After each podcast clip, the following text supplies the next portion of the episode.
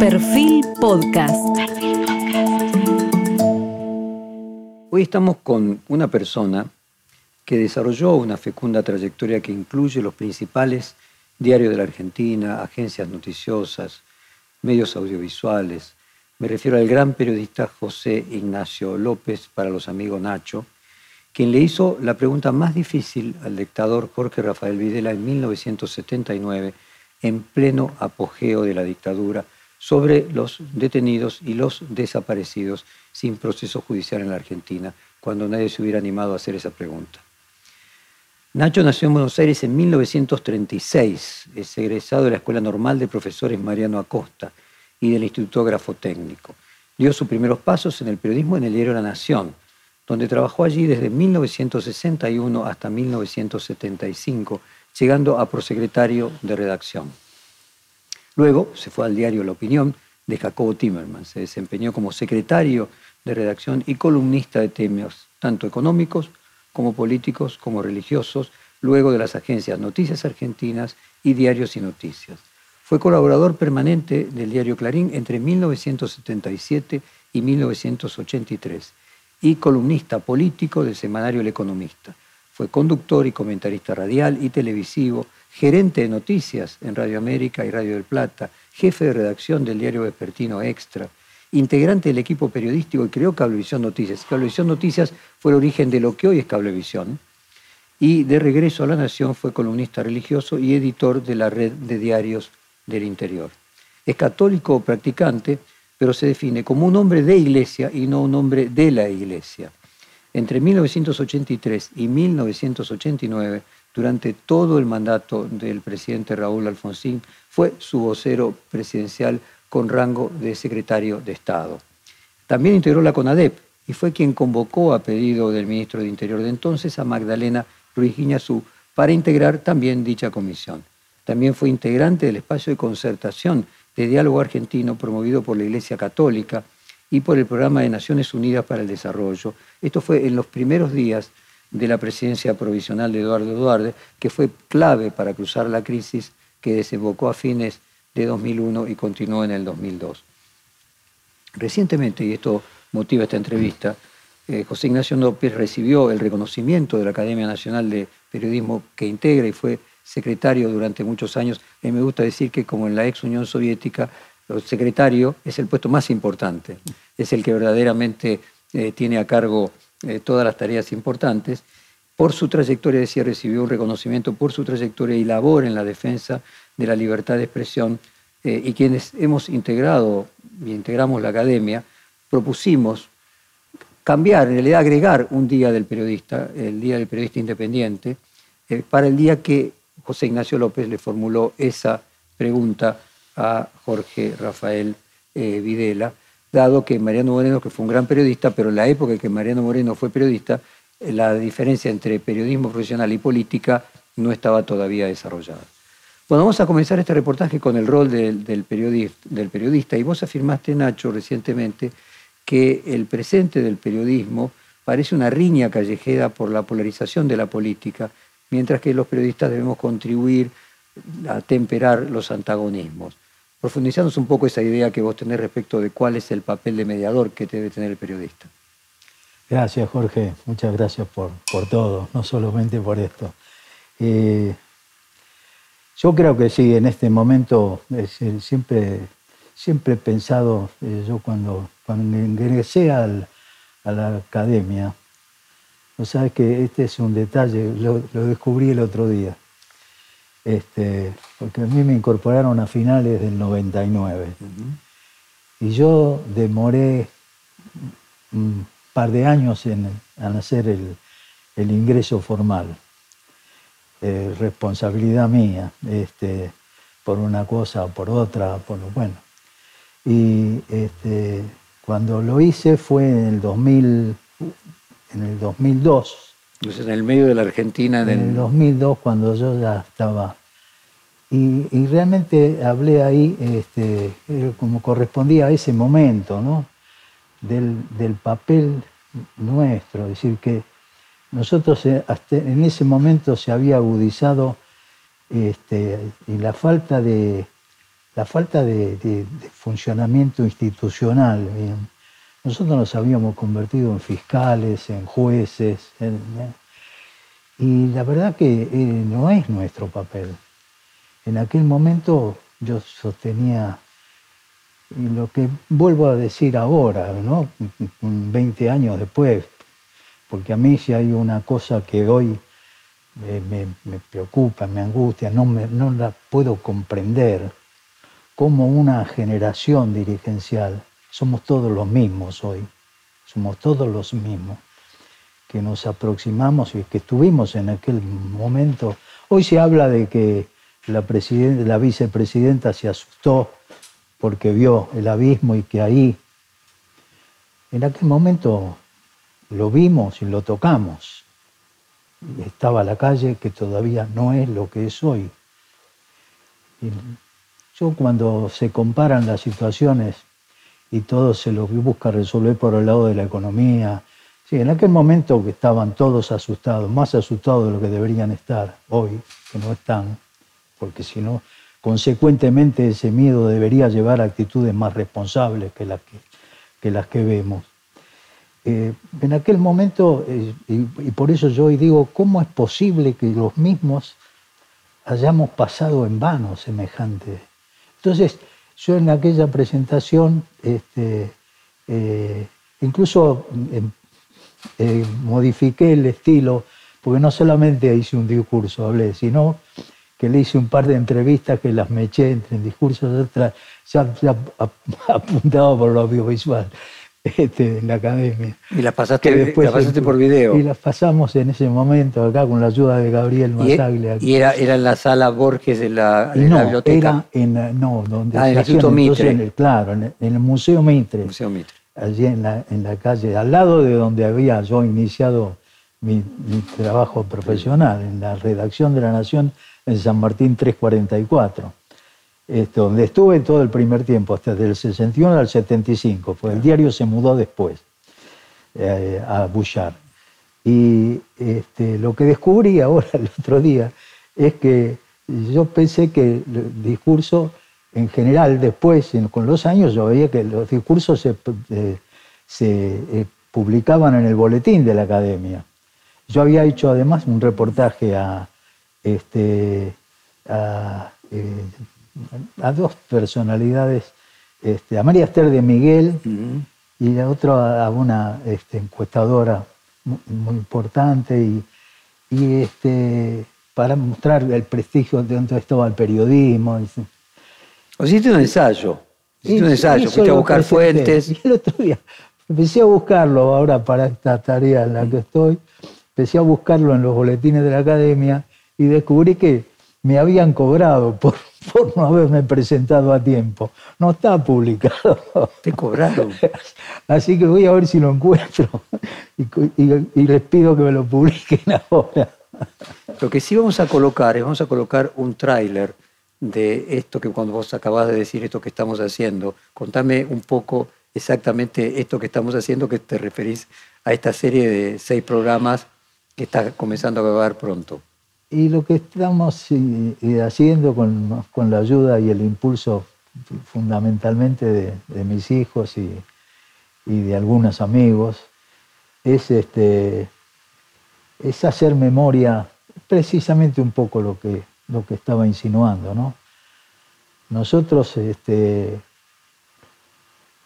hacemos memoria permanentemente mirando para atrás con el único propósito de demostrar que lo mal que hizo el otro y sin ocurrírsenos colocar alguna cuota aparte nuestra en la mochila nuestra propia. Y yo estoy convencido que ninguna, que nadie con, con responsabilidades dirigenciales en nuestra sociedad, y vaya si el periodismo la tiene, eh, nadie que tiene esas responsabilidades dirigenciales puede sentirse ajeno a esta decadencia, a este fracaso. Si nosotros, yo, toda mi profesión ha sido yendo para abajo. Eh, y entonces, eh, esto es lo que, lo que yo digo, no, no, no es posible. un minuto por lo menos para pasar el aviso parroquial.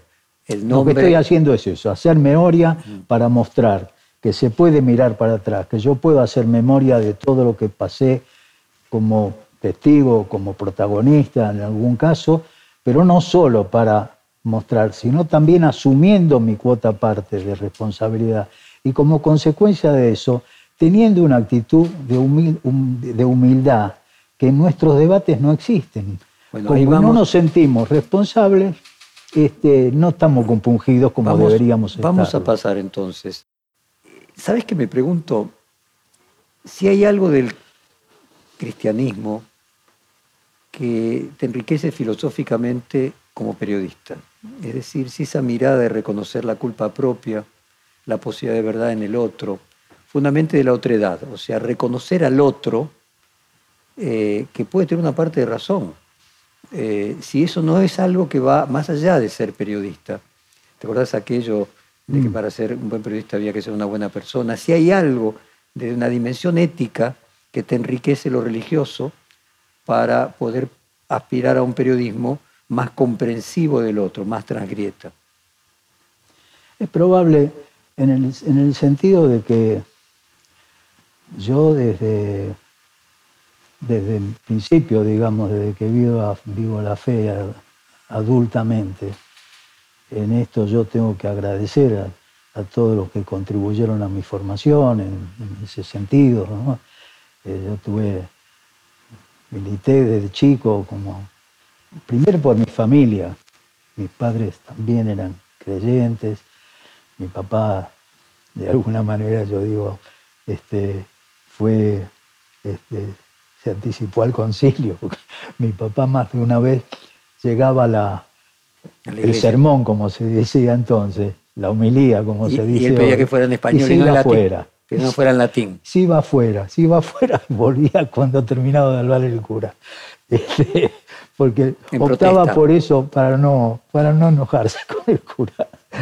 Este, prefería que hablara en latín, así no le entendíamos nada. Este, no, digo, pero en la familia y después eh, yo estuve en una parroquia de Buenos Aires, conocida, Santa Rosa de Lima, y por allí desfiló gente muy importante, que fue muy importante en mi vida, desde el padre Carboni, que era el párroco de entonces, hasta Monseñor Saspe y mucha gente.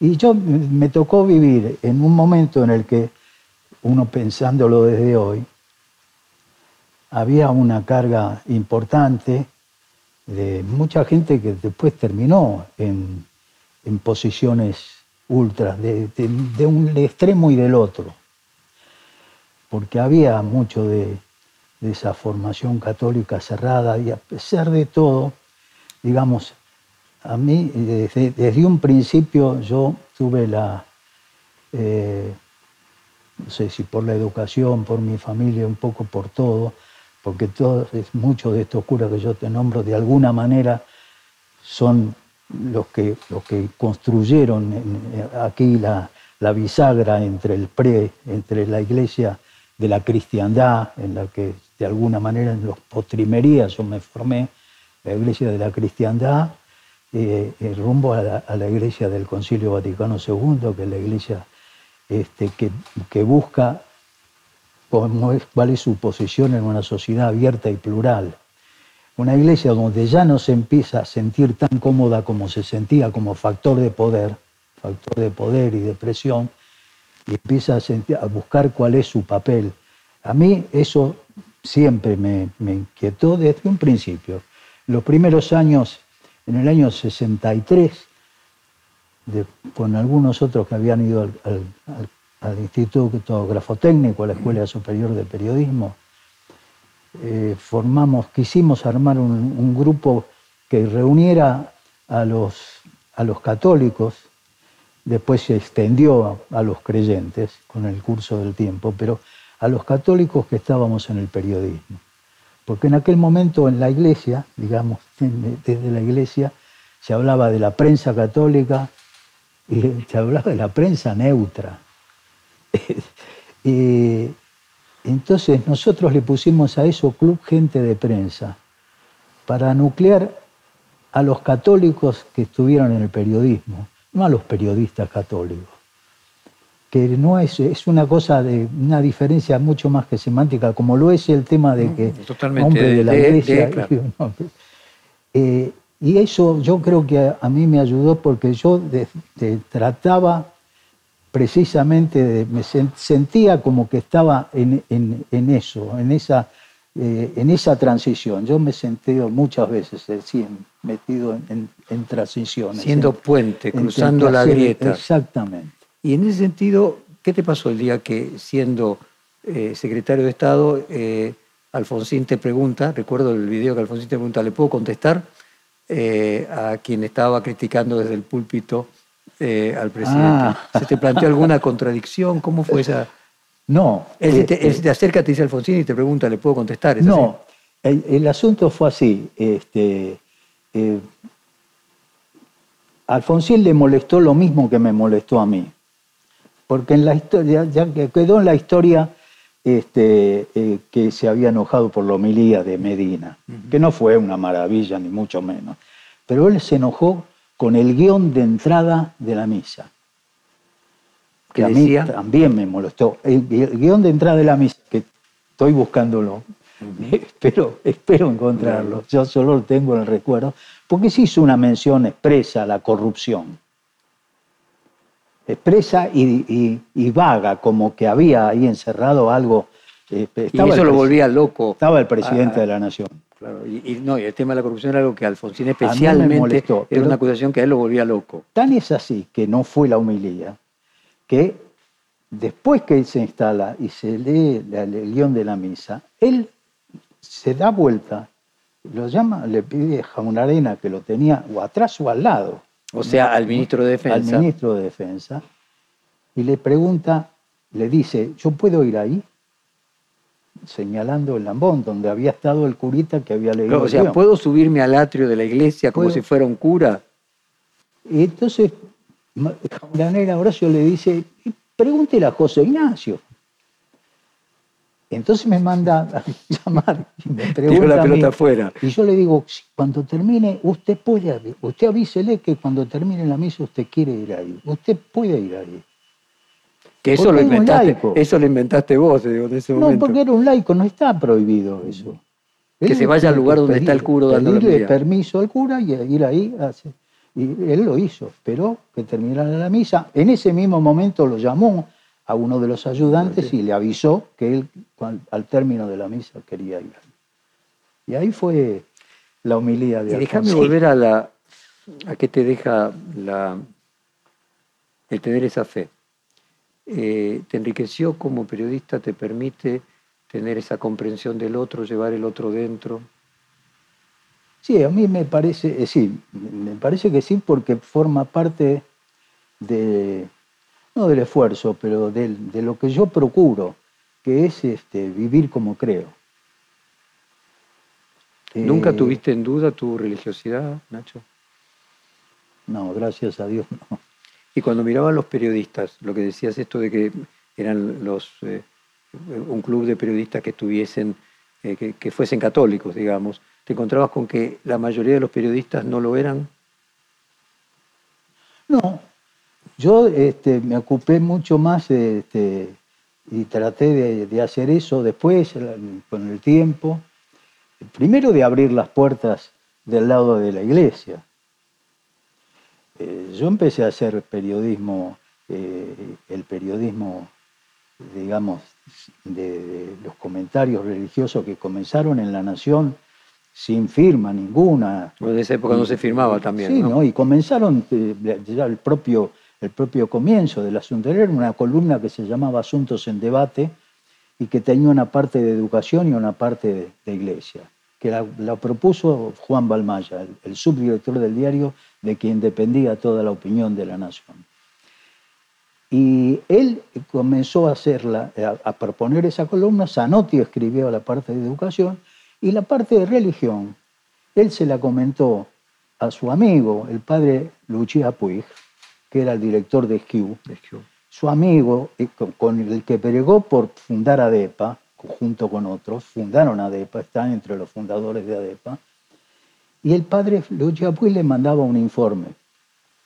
Le mandaba un informecito, este, y Locia, que era el segundo jefe de editoriales, este, tenía que tomar ese informe y completar la columna. A la segunda o tercera semana, hacía ya dos años que estaba, un poco más que estaba en el diario, no me acuerdo exactamente cuándo empezó la columna, Locia me llamó, este, Locia, un agnóstico, gran persona, este, eh, de muro de progresista, eh, me dice, López, este, en el primer tiempo a mí en La Nación nunca me dijeron Nacho. Siempre el apellido. yo tampoco, porque yo llamaba por teléfono a la fuente o quien fuera, a mí se me abrían la puerta y decía López de la Nación. era mi segundo apellido. Y, eh, y entonces me dice, mire, este, López, usted que es medio chupacirio, este, agarre, este, haga esto porque yo, este cura me trae alguna cosa que yo no, la verdad que no la puedo. Y así empecé a ser la columna. Entonces, yo creo que este, me ayudó para eso. Es decir, o sea, un agnóstico te hizo periodista de religión. A mí me demostró esta posibilidad que vos decís, pero desde el punto de vista de la iglesia, eh, las puertas estaban cerradas, había, había como que cada tanto se, empezar un solipsismo, ¿no? Un encerrarse dentro de sí. La iglesia era un gueto. ¿Mm? Porque la, ventana que abrió Juan 23 las abrió en serio. Eh, era un gueto. Todo lo bueno estaba ahí, había que cuidarse de lo de afuera. En eso, ese clima fue formado. Uno agradece haber. Bueno, y gracias a Juan Pablo II que vos le hiciste la pregunta al Papa. Bueno. Eh, gracias al Papa Juan Pablo II le hice la, pregunta a Videla. Me, valí de él, exactamente. Te agarraste de eso hábilmente. Me. Que obviamente Videla no podía decir que no respetaba a Juan Pablo II en ese momento. No, no, claro, Y te permitió con la repregunta hacerle sí, la... Sí. O sea, él entró. o sea, la iglesia nuevamente te permitió no solamente tener esa filosofía. Había abierto es decir, eh, eh, estrictamente, la, conferencia episcopal funcionaba en Paraguay 1867, Paraguay entre Callao y, Riobamba. Y, este, y allí se hacían las reuniones y la puerta se cerraba, no, no entraban los periodistas, pero no entraban auténticamente. Ni aunque uno se anunciara, tenía que esperar en la calle. Recién ahí con el padre Roberto Berg, empezamos a conversar, a mí me daba pie la posibilidad de haber militado en la acción católica, conocer unos cuantos curas, ser amigo del padre Moledo porque lo escuchaba hablar y por eso me vinculé con AGDE enseguida porque Américo Monterroso, que era un gran dirigente católico, fue el primer director o secretario ejecutivo de AGDE que se formaba y bueno, y, y muchas de esas cosas. Y primero eso, y después acercar a muchos periodistas, que no importaba si, si iban a misa o no iban a misa, pero que era buena gente. ¿No sabes, Nacho, déjame, no sé por qué me inspira a contar, nunca lo conté públicamente, lo que te voy a contar ahora. Eh, yo vengo de una familia, mi papá tiene un tío obispo que lo hizo estudiar en el Colegio de los Salesianos, tenían claro que artes gráficas los ah. curas tenían claro que Gutenberg era muy importante, que la comunicación era muy importante. Y cuando yo comencé el colegio secundario, me enteré lo que el cardenal Beltramino le hizo a Galileo Galilei cuando Galileo le decía, mire, por el telescopio y el famoso hiper se mueve, ¿no? o sea que la Tierra en realidad giraba alrededor del Sol y no al revés. Eh, y el cardenal Beltramino le decía, no necesito mirar por el telescopio, la verdad está acá en la Biblia. Y entonces me rebelé, me supongo que me rebelé también con mi papá, eh, y me hice ateo. Fui ateo hasta los 17 años en que una mater seraficus, Alicia Moro de Justo, yo tuve la suerte de tener a Alicia Moro de Justo, una especie de, madre intelectual, eh, era la dictadura, y ella me dijo, usted no tiene que ser ateo, porque hay tantos curitas buenos que están ayudando en este momento, por lo menos diga de que es agnóstico, que no sabe. Así viví, hasta que caí detenido en el Olimpo. Y lo que viví ahí eh, me hizo creer en Dios durante esa estadía. Entonces le prometí a Dios que si me salvaba, en ese momento yo tenía 21 años, Nacho no tenía familia ni hijos. Eh. Entonces lo único que le podía prometer importante de mi vida era dejar de ser periodista, que si me salvaba, ah. yo dejaba de ser periodista. Y De hecho, yo estuve en el Olimpo, un lugar donde estuvieron 750 personas detenidas y asesinaron a 700. Así que yo me quedé con una deuda de ser uno de los 50 que se salvaron. No pude dejar el periodismo, seguí trabajando. Tres años después me ponen a disposición del Poder Ejecutivo. El último año vivo en el exilio, me en una embajada.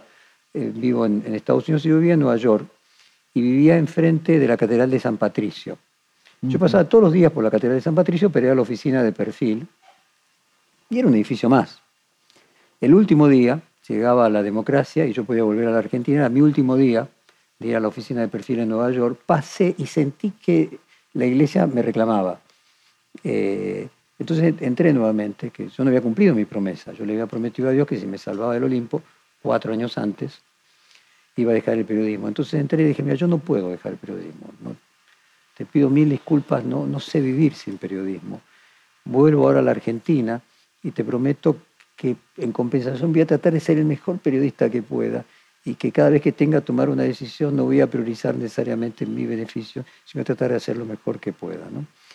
Y, a lo largo de los años, no te digo que me he convertido en un creyente, pero mi respeto ha sido creciente eh, por los que tienen fe, al mismo tiempo de cierta admiración, eh, de cierta capacidad, eh, lo que debe desarrollar eso eh, cómo debe enriquecer eso, incluso para ser un buen periodista. Entonces quiero volver al punto eh, de cuánto esa fe te ayudó a ser mejor periodista, a ser más ponderado, a desconfiar de la certidumbre fácil que generalmente es el resultado o de la ignorancia o del menor esfuerzo eh, cognitivo.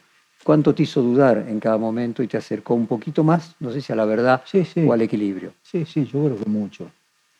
Yo creo que mucho así, visto como lo decís, sobre todo el respeto por el otro, eh, en, lograr la confianza, bueno, digo, eh, de, cosas que hoy eh, es muy difícil explicarlas y entenderlas, ¿no? Es decir, nosotros, yo empecé a hacer el periodismo en el 61 acá, después de eh, hacía solamente cinco años que había, que había terminado la, etapa del peronismo. yo empecé el, primario en el 43. Sí, sí, el peronismo terminaba en el 55, y estás hablando del 61, seis años después. Y salí en el 55, más o menos.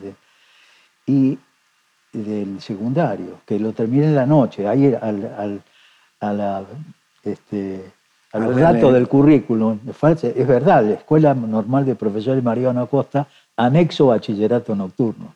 Por eso soy bachiller, no profesor. ¿Y estudiabas eh, nocturno porque trabajabas? Porque trabajaba, porque había empezado a trabajar a los 16 en la compañía de seguros Sudamérica Terrestre y Marítima, en la sección incendio en el noveno piso, de cuyo lugar salí corriendo en junio del 55 cuando explotaron las bombas. Las bombas. No paré hasta Moreno 2738, que era donde vivía. O sea, viste. Hice 23 cuadras. Viste a la aviación naval tirando las bombas en la Plaza de Mayo. Sí, sí, supe lo que era miedo y lo que fue temblar cuando llegué a mi casa, me tiré en una cama y temblaba. Este, pero bueno, ese, ese, en esa, esa otra, otra transición, porque yo también estuve en, con el mismo espíritu que tiene hoy. Estuve en, la Plaza de Mayo. En, el 55. En, el, 50, en el 55 estuve cuando asumió Leonardi.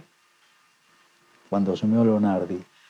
Antes había estado en la manifestación de Corpus Christi, a cuyo término se incendiaron las iglesias. este, pero después eh, no tuve este, después ya no estuve. La, siguiente militancia fue la de la laica y la libre. Este, en el 59, el 60, el 58 con Frondizi. Y después con los años terminé teniendo una relación bastante periodística, antes del gobierno y después durante el gobierno con Domingo Arena, el autor del artículo 28 que me regaló un librito con el artículo 28 y todo el debate de la de aquella ley que a mí me sacó de la calle. Este, pero no, el, este, Ahora vos fíjate que la fe atraviesa toda tu vida. Sí. te da eh, como un sentido de unidad. Y repetiste en esta media hora que llevamos eh, conversando la palabra transiciones varias veces. Y ser puente, una sensación de, acercamiento a, la otra orilla, para decirlo de alguna manera, y tu propia otra orilla, porque vos hablas de las transiciones tuyas. Porque eso, este, por eso te decía, eh, me ayudó también a no solo a respetar al otro, a escucharlo y a tener la confianza. Yo me acostumbré mucho a trabajar este, cuando ya empecé a hacer comentarios o a, hacer, o a buscar información solamente. Digamos, a trabajar mucho en, el off the record. Porque yo, entré, por eso volví al periodismo, gracias por ayudarme a, recuperar el hilo. Yo entré en, el 61, todavía quedaba, quedaba el eco de, de las salas de prensa.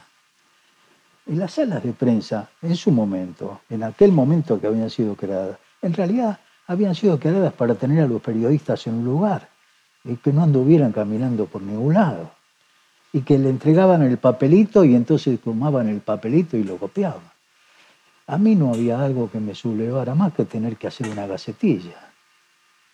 Entonces, yo, cuando empecé a caminar el, los pasillos del Ministerio de Agricultura, que fue lo primero que, después de haber pasado por la sección comunicaciones limpiando los discos de pasta, que era lo que se hacía en los primeros meses en la sección comunicaciones, que grababa lo que contaban los corresponsales del interior, o aún los cronistas de última hora, que a las 9 o 10 de la noche salían a la calle a hacer algún agregado a su crónica, y entonces llamaban a comunicaciones, uno grababa y se lo desgrababa. Eh, Después de eso, este, realmente yo empecé por el Ministerio de Agricultura y claro, para el jefe de prensa de entonces, que estaba acostumbrado que los periodistas acreditados iban, lo visitaban a él, él les tiraba los dos gacetillas que veía del día y se iban para el diario. Y no, y yo empecé a buscar al funcionario tal, a dar una vuelta por el otro, hasta darme el gusto de un día encontrarlo al ingeniero Kugler en, en la franco-inglesa comprando algo y arrancarle cuál era el dato de la cosecha de trigo y poder meter la noticia en la tapa de la Nación del día siguiente y con eso quedarme feliz. Ahora, eh, esas transiciones también es ir al otro lado, la otra orilla, pero de vos mismo. El otro que está, es como ir descubriendo ese que está dentro, no simplemente es con el otro de afuera, sino con el otro de adentro, o entiendo mal. Ese Nacho que soy. Y puede ser. Fue una este, construcción. Yo, siempre dije este, de vos antes de conocerte que eras un hombre del diván. me estás dando la razón. me gusta, me gusta, me gusta, es la parte que más me gusta, tratar de llegar a entender a la persona. Es muy probable que, que sea así como vos decís. Este, pero yo fui descubriendo esa... Eh, por el periodismo yo fui consiguiendo. Entender al otro enriquece a uno, quiero decir. Me hablaba, entender al otro a uno, esa famosa frase de que en una discusión gana el que pierde porque se lleva la razón del que gana. Es decir, entender al otro no es solamente un acto eh, de buenismo con el otro, sino de egoísmo, que uno se enriquece con el otro. Sí, sí. Sí, sí, o no. Pero de respetarlo, por ejemplo, respetar entre lo, que nosotros llamábamos eh, o llamamos el off en serio, es decir, el trascendido en nuestra época. Trascendió.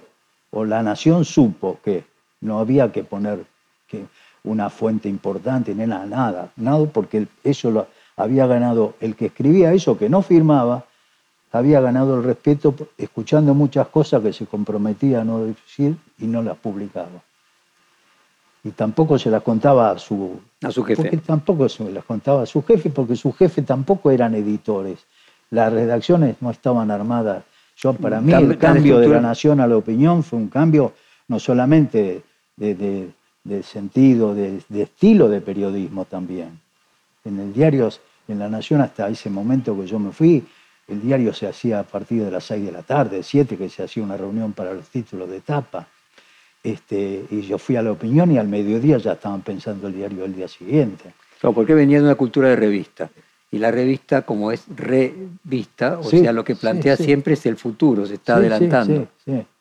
Así que eh, es muy probable, y yo sí que fui descubriendo en eso este, que me ganaba o sea, el periodismo te hizo, el periodismo te hizo.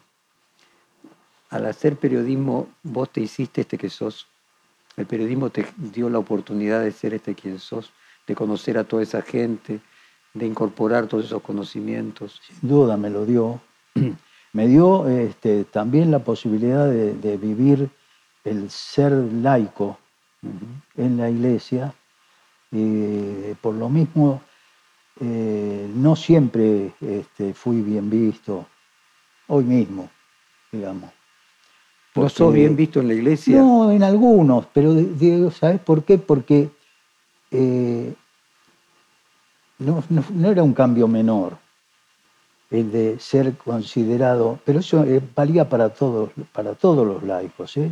El clericalismo, este, el Papa Francisco lo dice muy seguido con palabras muy duras, el clericalismo es, es, es gravísimo y era muy grande y sigue siendo, pese a todo, importante en la iglesia.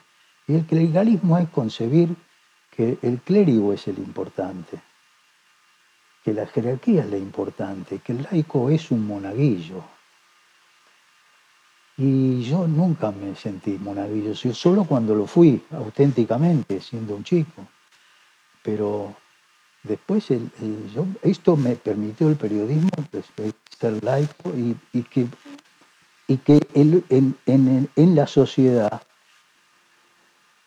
me vieran a mí o, yo pudiera llamar por teléfono a alguna autoridad y la autoridad creer que yo hablaba en nombre de él, cardenal o en nombre de él.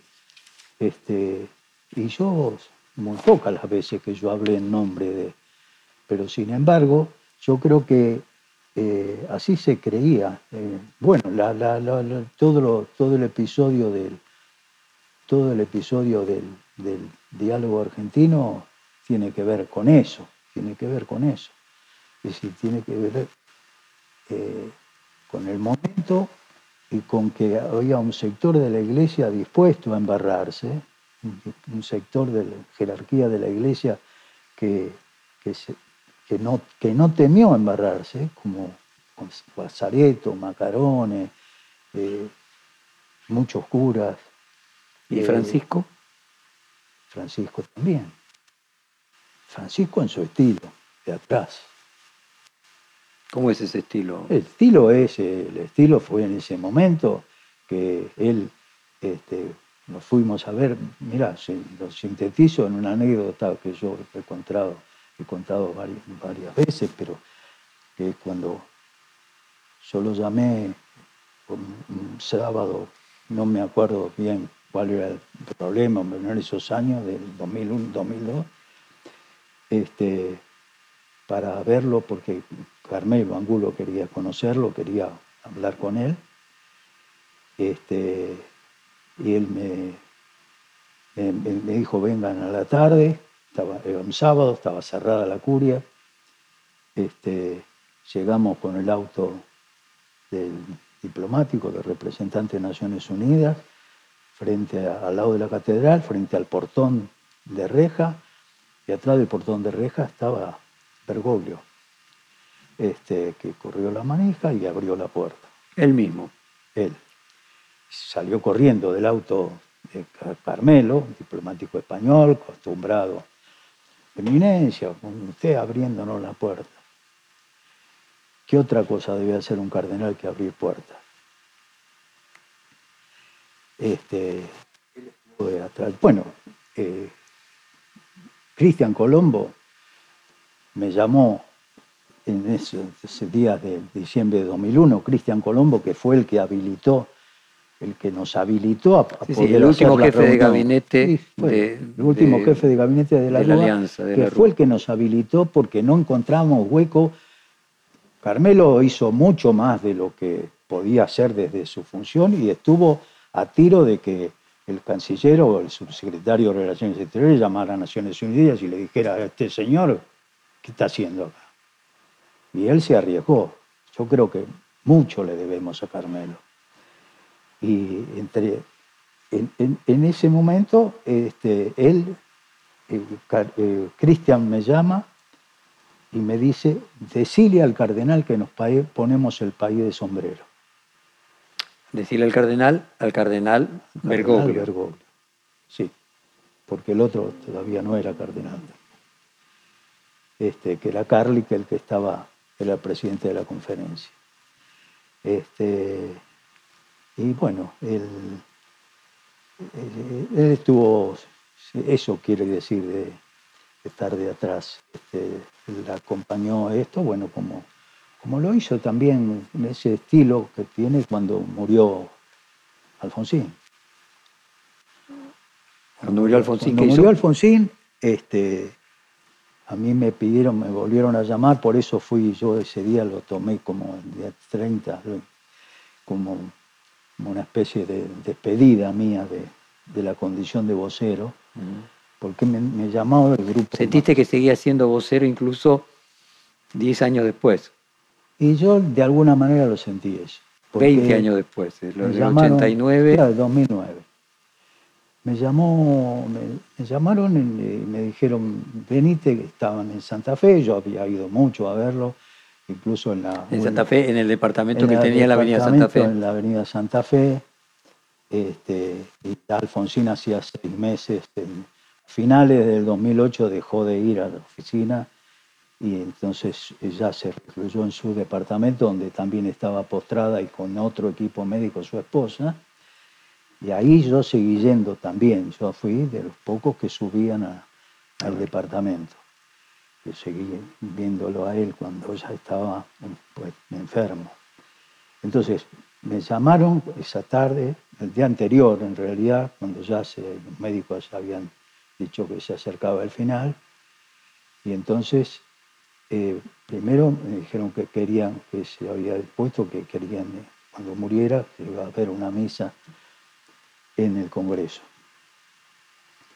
Entonces yo pedí hablar al cardenal, yo le hablé al cardenal, este, le dije y él me dijo no, este, yo voy, por supuesto que voy a ir, pero la misa que la celebre Arancedo, que es su primo, y que fue quien lo asistió en los últimos años, los últimos tres, cuatro, cinco años o sea, nuevamente de atrás, nuevamente Bergoglio de atrás. Exactamente.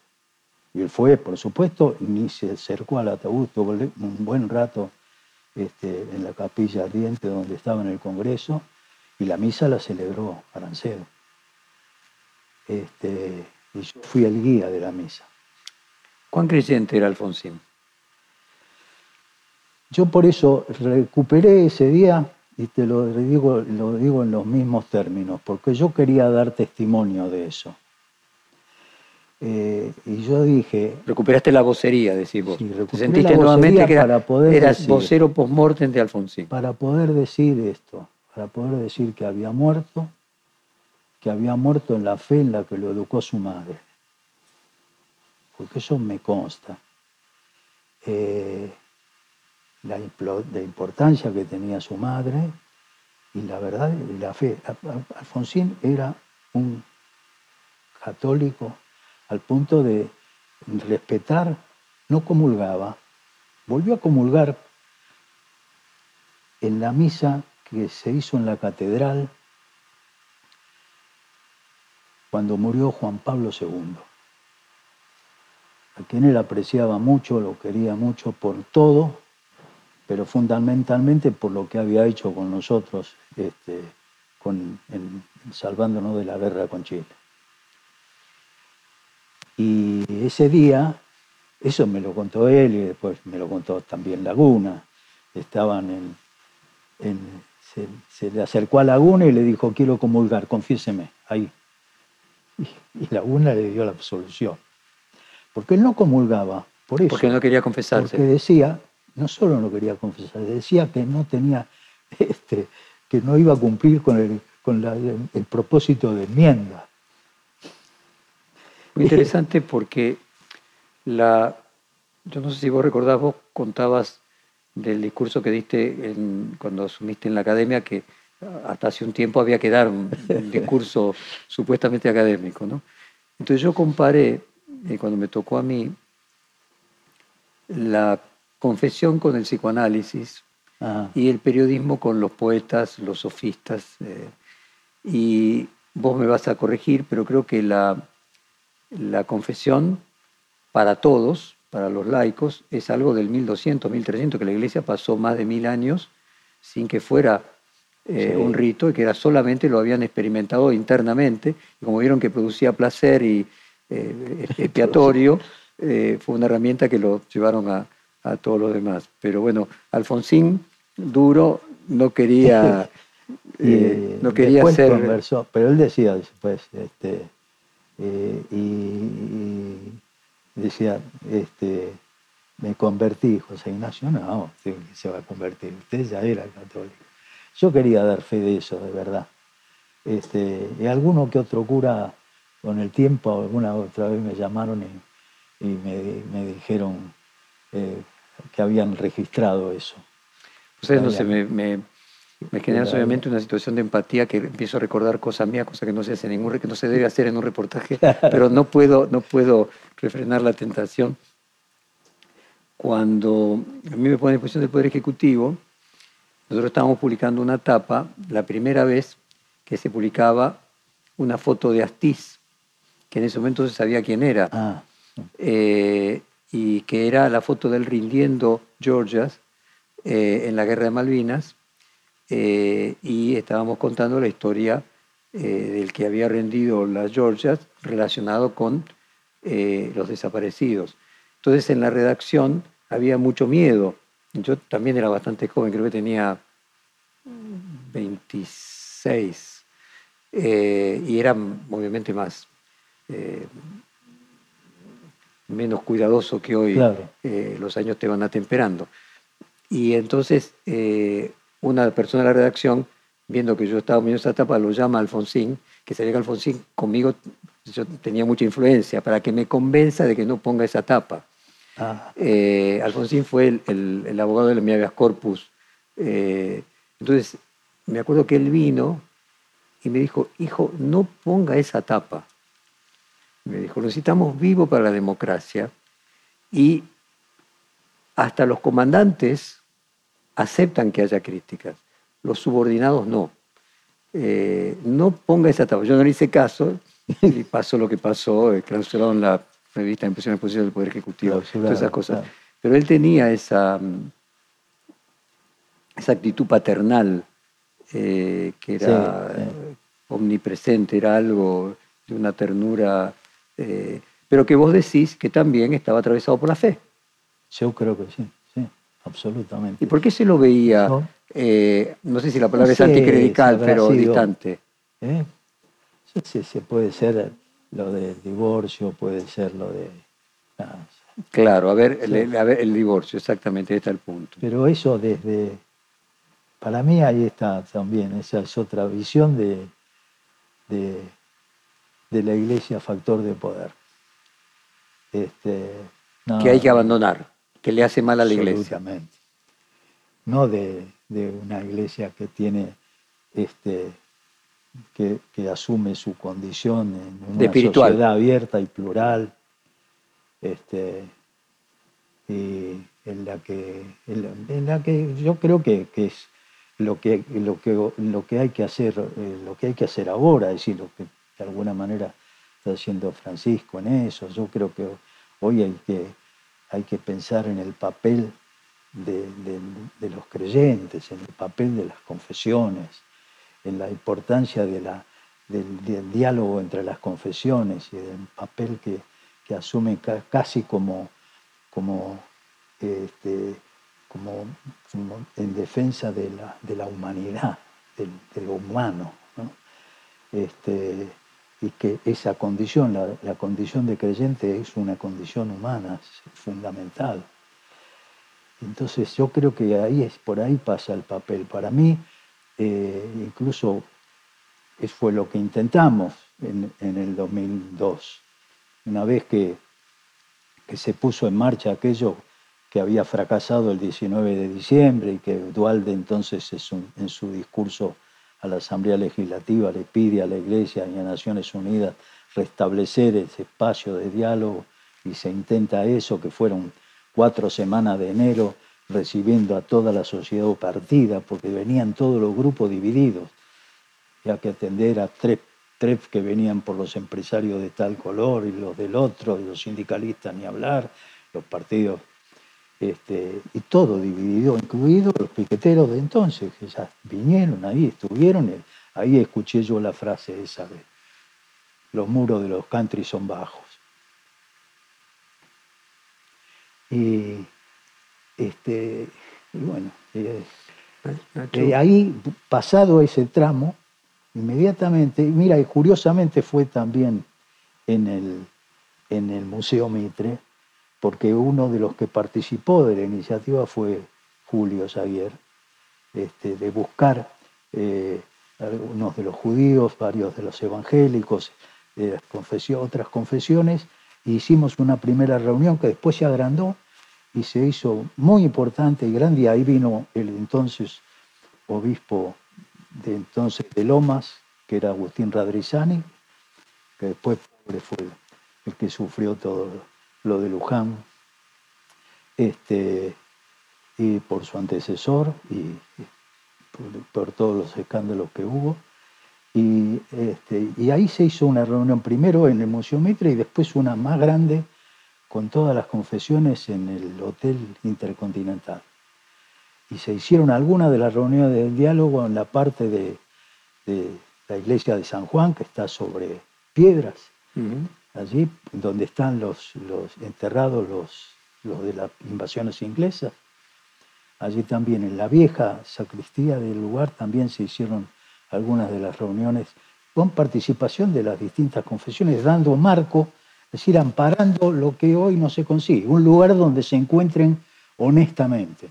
¿Qué te pasa cuando ves que al Papa se lo critica en su propio país? Eh, ¿Qué sentís?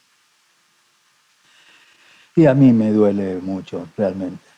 Este, yo ya creo que no, no quiero perder lo, que tengo siempre, que es mucha esperanza, soy optimista y no. Pero yo creo que va a ser muy difícil evitar lo que va a ser un escándalo histórico. Porque yo desde un principio, al principio yo decía, cuando, cuando se veía que acá, salvo esos primeros meses casi de, esas reacciones estilo, Tolula, estilo partido de fútbol. Este, bien pasajeras, efímeras. Este, yo decía, cuando empezó, pues, se notaba como hasta aún en la propia iglesia, ¿no? decía, este es un acontecimiento mayúsculo, fenomenal. Este, para los creyentes ni hablar. Es vaya a saber si se vuelve a producir un semejante... Para mí fue de una gran conmoción también en lo personal. Yo lo había, eh, tenía con una relación normal, no hay que decir que amigo, tengo una buena relación de confianza este, y lograda en esas cosas, ¿no? como en las del diálogo y los demás. Y yo le había, este, eh, yo, lo vinculé a él cuando a mí me habían conversado hace tiempo atrás la gente de, de la editorial del PPC, de, publicaciones populares católicas de, de, España, que son los editores de la revista Vida Nueva. La revista Vida Nueva es una revista que yo creo que mucho ayudó a la Iglesia en España en la época de la transición española, sacar a la Iglesia del lugar donde estaba. Creo que la Iglesia Vida Nueva eh, ayudó muchísimo a eso. Y cuando ellos ya comenzaron su proyecto de, América Latina, este, y que ya proyectaban sacar una revista en Colombia, una revista en México y una revista en la Argentina para el Cono Sur, desde ese primer momento yo, que era columnista, tanto el, corresponsal en la Argentina eh, había sido siempre Washington Uranga, un, buen amigo, muy buen amigo. Y este, cuando después me habían pedido a mí que hiciera una columnita cada 15 días. Y después fuera, era claro que ellos querían que yo, cuando se llegaran a la Argentina, me iban a pedir la dirección.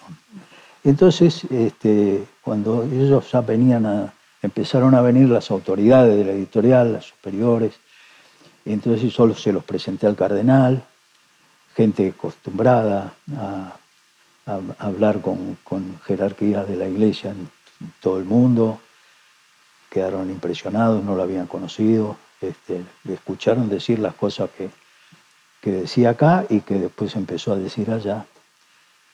Pero él eh, vino a la presentación de la revista, el lanzamiento de la revista lo hicimos como el lanzamiento del diálogo en Santa Catalina, ahí en, San Martín y, y Viamonte. Eh, y ahí fue Bergoglio siendo cardenal. Ya vino, ahí vino Bergoglio siendo cardenal en octubre del 2012.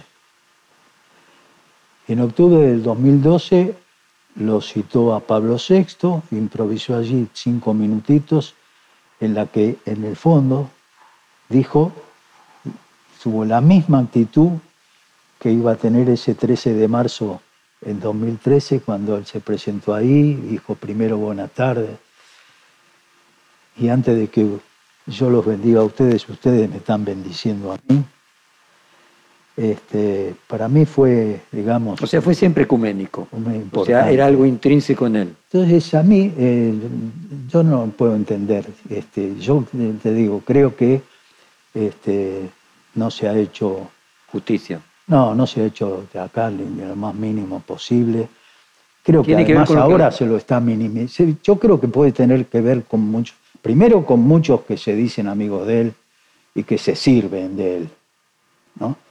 Este, Tiene que ver, perdón que te interrumpa, Nacho, con lo que comenzamos este reportaje, que es la polarización y la grieta que se come todo y que incluso hasta un papa argentino se lo come. Yo creo que él puede, puede haber contribuido con muchas, con actitudes, con cosas, con, con cuestiones que nos que, resultan difíciles de explicar, pero yo creo que no se puede eh, realmente ignorar ni minimizar el pontificado. Yo estoy absolutamente convencido que el pontificado de Francisco no tiene vuelta atrás. Acá hay cosas que han pasado que son pero muy importantes, muy importantes. Esta modificación de la curia que está ahora en plena vigencia y que se trabajó durante muchos días. Él además... Este, o sea, como un cambio tan copernicano como el Concilio Vaticano II. Un cambio muy grande, muy grande. Yo no creo que tenga vuelta atrás. Entonces yo lo que decía es, ¿qué va a pasar dentro de 50 o 60 años cuando los historiadores puedan, puedan eh, esto que hoy uno intuye, que este fue un pontificado de significación. ¿Qué pasaba en el país del cual procedió este hombre? ¿Cómo es posible que este hombre haya dejado de ser papa sin volver a su patria? Ese es el escándalo histórico. Es imperdonable. Y perdóname, ese escándalo histórico además se conecta con que hasta no hace mucho los papas eran todos italianos. Y el primer papa extranjero notorio, claro, con, el polaco. Yo recuerdo haber entrevistado a Valesa eh, sobre la caída del muro de Berlín, de que él era el verdadero autor de la caída del muro de Berlín, eh, o por lo menos coautor, y él me decía, a mí me le hizo fácil el Papa, porque cuando llegó el Papa a Polonia, todos los comunistas se arrodillaban y hacían la señal de la cruz. Eh, y con eso solo e, esa fue la caída del muro de Berlín. que los jerarcas comunistas cuando llegara a Boctila se arrodillasen y se hicieran la señal de la cruz. O sea, él cambió su país con su papado. En el caso de Francisco, lo que quedaría es que no, no produjo nada.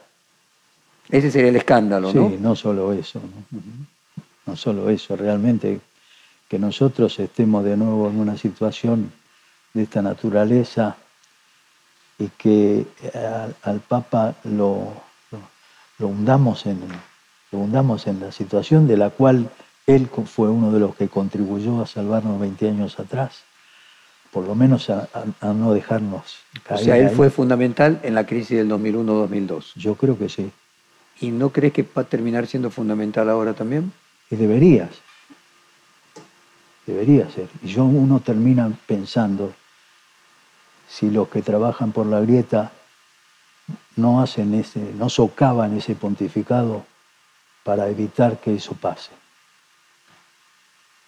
Es una conjetura muy plausible. Eh, déjame hacerte unas preguntas del Papa Opus Dei, por ejemplo. Eh, su reciente edición sobre el Opus Dei, ¿cómo se podría traducir a... eso eh, es una de las cosas que tengo pendientes. No, no, no. Me interesa, tengo que, hablar con un par de, amigos de, del Opus para entender. Eh, la verdad que la norma que salió, este, a última no, no la he leído, no, muy dura me parece, tiene que responder a alguna situación que seguramente no no tiene que ver con nada que pase acá, este, ni parecido, pero debe haber alguna situación, debe haber habido una situación que desconozco realmente.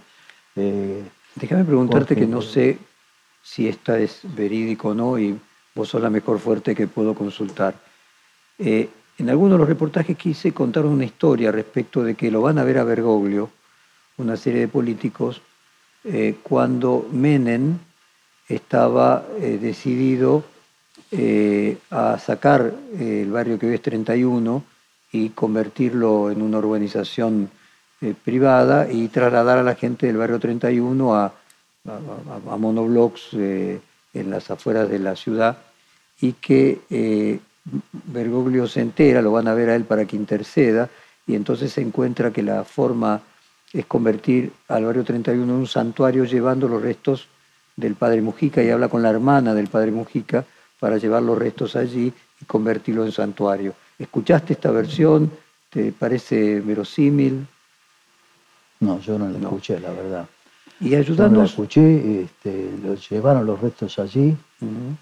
Eh, es más, nosotros hicimos, bueno, nosotros quiero decir, yo después que lo eligieron al Papa, este, eh, yo lo fui a ver en diciembre de ese año, fuimos con Lita, con mi esposa, a verlo en diciembre. Yo a él siempre los llamaba cuando el cumpleaños el, 8, el 17 de diciembre. Y yo cumplo años el 8, los mismos. La misma cantidad de años, son de mismo año. Somos los dos del 36. el 36.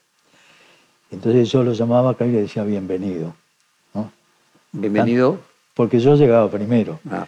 Este, tanto a él como Casareto. Casareto también es del 36, pero del 27 de diciembre. Y entonces ese, cambiamos algunas cartas después que él, que él este, se fue. Él cuando se fue, yo lo llamé cuando se iba para el cónclave, este, y me dijo, para mí lo de, digamos, la renuncia de, Benedicto XVI fue eh, fenomenal, ¿no? un acontecimiento de esos, porque fue el gesto de un, de un hombre que en su relación con Dios este, llega a esa decisión, porque ahí no hubo versiones, ni rumores, ni nada. De repente, nada, todos los que dicen que nada. Este, eso fue la decisión de un hombre que dijo, yo no tengo fuerza para esto y esta no es la iglesia de Jesús. Esto hay que cambiarlo y por algo Francisco, toda vez que puede, hace mención a las cosas que se dijeron en ese cónclave, a las cosas que pidieron los cardenales hacer, la mayoría de las cuales son las que él está haciendo. Y en ese momento, bueno, él me dice, bueno, yo me voy, este, mañana me voy, mañana me voy a Roma. Este, yo le digo, mire, yo este, creo que el Benedicto ha puesto las cosas en una sintonía de cambio de tal magnitud que si el cónclave responde en esa sintonía... Usted, papá. No, yo eso no me animé a decírselo porque tampoco lo pensaba. Le dije, el papa que elijan a usted no le va a dejar volver, lo va a querer tener cerca. Fue lo, quiso tener tan cerca que se quedó él, pero... Este, entonces, bueno, en ese diciembre cambiamos algunas cartas y él me dijo, bueno, en diciembre es un buen momento. Y entonces fuimos para, para diciembre del 2013. Y ahí tuvimos una media hora con él, fuera de, lo, de la misa en Santa Marta, después nos recibió otro día. Este, bueno, nosotros teníamos, Lita tenía una cuestión familiar que quería comentarle.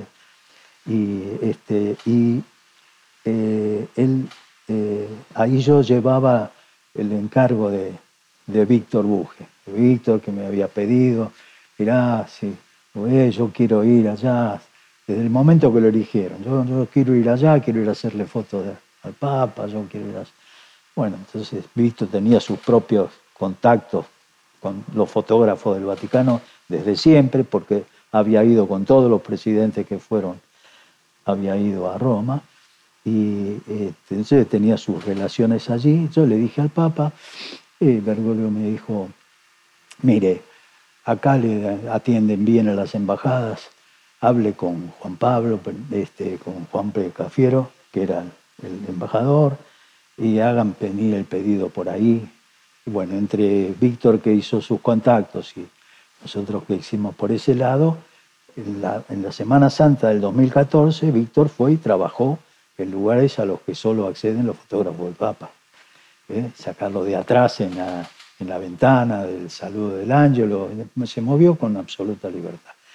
Volvió con eso, que para mí era un tesoro en ese momento y lo sigue siendo, y hicimos y constituimos, porque también hice algunas cosas en bregando por las instituciones de la iglesia, las, más de un obispo me dijo, hagan ustedes, hagan ustedes. Bueno, constituí una asociación civil interreligiosa donde ahí estaba el rabino Escorca, estaba Omar Abud, están, este, bueno, y ahí armamos un grupo de periodistas, este, está Washington y otro, y, este, y armamos una asociación civil, Casa Común, con el ánimo de decir, vamos a promover el pontificado con la foto de Francisco. Hicimos un par de exposiciones.